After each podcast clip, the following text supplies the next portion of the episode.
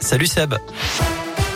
Salut Cyril, salut à tous. Et levez le pied avec cet épisode de pollution en cours sur le bassin stéphanois et les contreforts du massif central. La vigilance est jaune hein, selon Atmo Auvergne-Rhône-Alpes.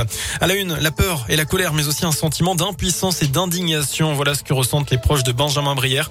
Ce touriste français de 36 ans condamné hier à 8 ans et 8 mois de prison pour espionnage et propagande contre le régime en Iran.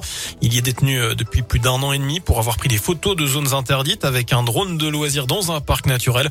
Sa sœur Blandine Brière dans la région est très inquiète pour son frère. Ça fait un mois qu'il est en grève de la faim, donc, euh, donc il est très affaibli, il a perdu énormément de poids, il est de plus en plus alité, mais il est aussi très déterminé à se faire entendre et il est capable d'aujourd'hui mettre sa vie en danger pour, euh, pour faire bouger les choses.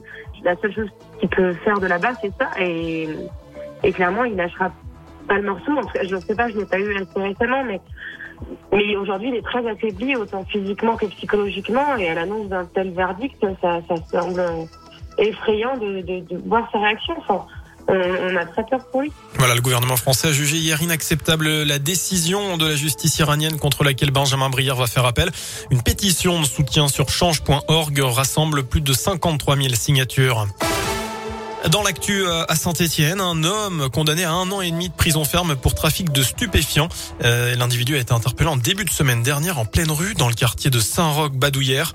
Euh, chez lui, les enquêteurs ont retrouvé 200 grammes d'héroïne, 600 grammes de produits de coupe et près de 3000 euros en liquide. Il a été présenté en comparution immédiate vendredi avant d'être incarcéré dans la foulée.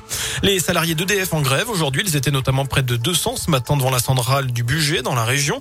Mobilisation pour dénoncer la demande de l'État à EDF de vendre davantage d'électricité à bas prix à ses concurrents afin de contenir à 4% la hausse des prix de l'électricité pour les ménages et les entreprises. Les salariés craignent que cela mette en danger la santé du groupe.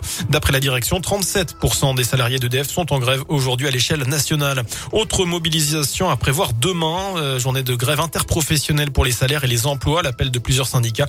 Il y aura des rassemblements à saint à Rouen et au Puy. Un député de la Loire au soutien des Verts, Régis Joannico, rejoint officiellement l'équipe de campagne de Yannick Jadot pour la prochaine présidentielle. L'élu stéphanois devient délégué en charge du sport et de l'éducation populaire pour le candidat Europe Écologie Les Verts. Alors qu'à droite, la campagne de Valérie Pécresse s'organise. Son comité de soutien dans la Loire sera présenté après-demain avec plusieurs co-présidents.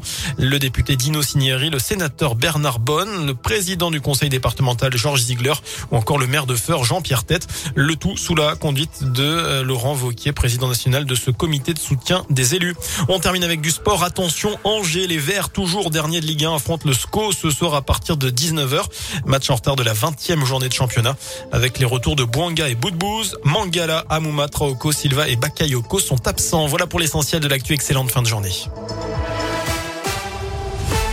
Merci beaucoup.